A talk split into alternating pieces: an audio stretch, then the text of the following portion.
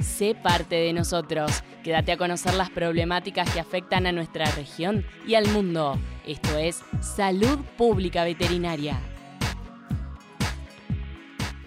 Bueno, vamos a hablar de accidentes por animales ponzoñosos, específicamente de mordeduras de víboras. Vamos a diferenciar entre lo que es un accidente ofídico y el ofidismo.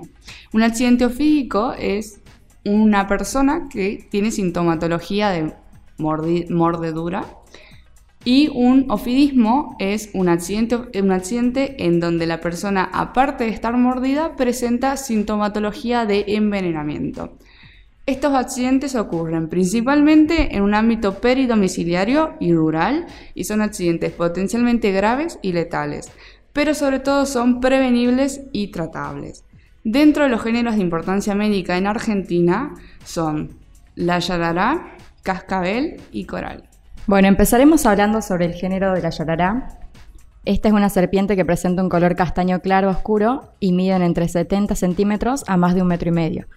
Son agresivas y suelen atacar al sentirse agredidas. Poseen un órgano termosensor que se encuentra ubicado en el ojo, entre el ojo y la fosa nasal. Sus dientes son grandes, móviles, los cuales le permiten realizar una mordedura e inoculación del veneno muy efectiva.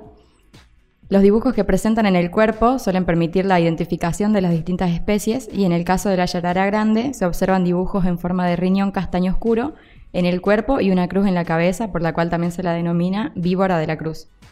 Existen tres tipos de yarara. Tenemos la ñata, la chica y la grande. Yarara ñata es la representante más pequeña y solo se encuentra en Argentina. No sobrepasa los 70-80 centímetros de largo. La yarara chica no suele superar el, metro 20 de longitud y la grande, que es la más común, también llamada víbora de la cruz, puede llegar a medir un metro 60 de longitud.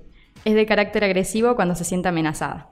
La acción del veneno que producen es coagulante, proteolítico y hemorrágico. Y los signos que podemos mencionar el en el sitio de la mordedura son lesión con o sin sangrado, dolor y edema ascendente que se vuelven más intensos con el pasar de los minutos y equimosis, que es la coloración roja por un acúmulo de sangre debajo de la piel. También formación de ampollas. La lesión puede evolucionar a necrosis, que es la muerte del tejido, en cuestión de horas. Y los signos generales suelen aparecer alrededor de los 30 minutos y son una alteración en el tiempo de la coagulación que va desde la prolongación hasta la incoagulabilidad y consecuentemente eh, producción de hemorragias internas, signos de shock como ser náuseas, vómitos, aumento de la frecuencia cardíaca, dificultad para respirar, trastorno del sensorio e hipotensión severa. Y también se presenta un fallo renal agudo con oliguria, necrosis tubular aguda y alteraciones hidroelectrolíticas. Ahora hablaremos sobre la especie coral.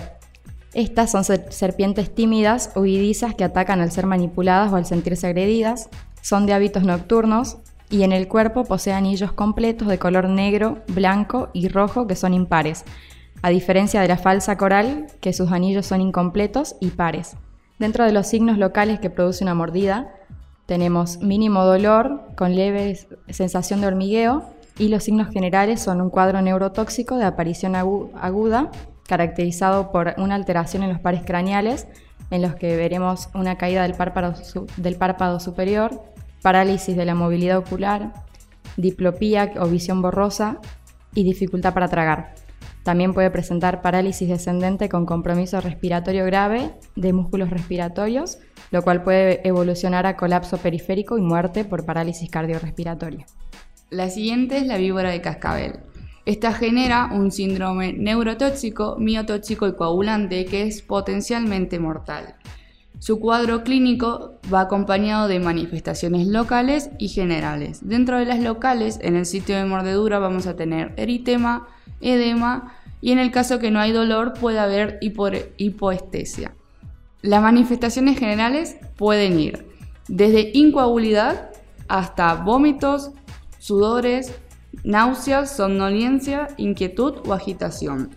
Y el cuadro clínico se va a ir dividiendo de leve a grave de acuerdo a qué tan rápido se instauren los síntomas neurológicos.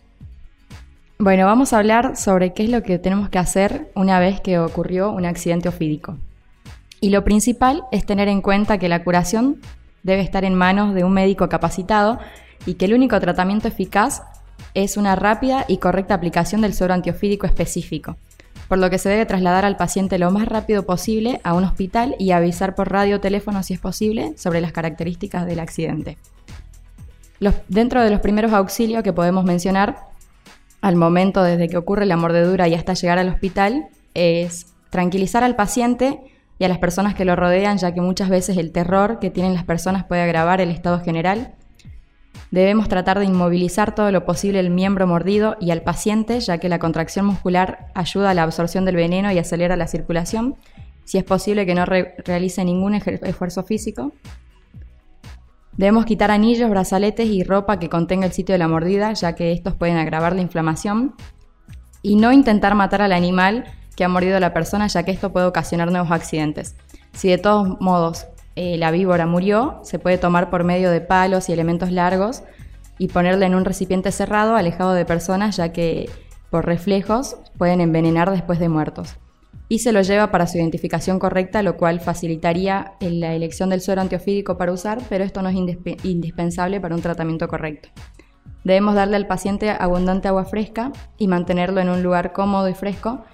Y si es que existen vómitos, hay que prestar atención ya que esto puede incrementar el riesgo de asfixia si se trata de una mordedura por cascabel o coral, ya que estas suelen producir parálisis glosofaringia.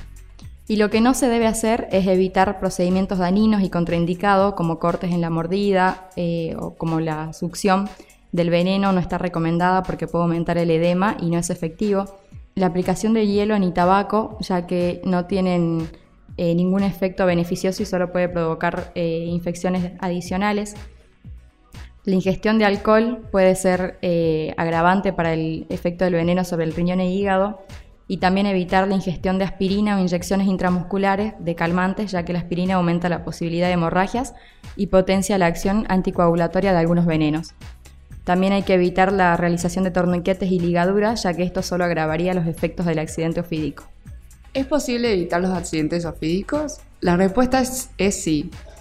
Existen medidas preventivas sencillas y aplicables, que se van a dividir de acuerdo a las que pueden hacer las personas y las que se pueden hacer sobre el medio ambiente. En relación a las personas expuestas, la mayoría de las mordeduras, más del 50%, suceden en pies y tobillos, entonces se recomienda el uso de botas de goma o cuero de caña alta.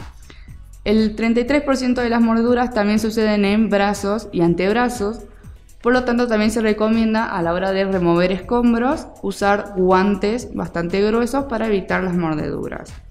también en zonas de población expuesta, lo que se debe hacer es educar tanto en las escuelas como a los trabajadores rurales y a los centros de salud cercanos para que la gente pueda identificar las especies que hay en la zona para poder recibir un tratamiento adecuado si es que sufrió, sufrió un accidente ofídico. En relación al medio ambiente, lo que se tiene que hacer es mantener las zonas libres de malezas para evitar eh, posibles cuevas donde las serpientes puedan habitar, realizar un buen manejo de basura para evitar los roedores, evitar también matar culebras, que son predadoras de estas serpientes venenosas, y no matar aves rapaces como aguiluchos, caranchos, lechuzas o cigüeñas, que son también predadoras de estas serpientes venenosas.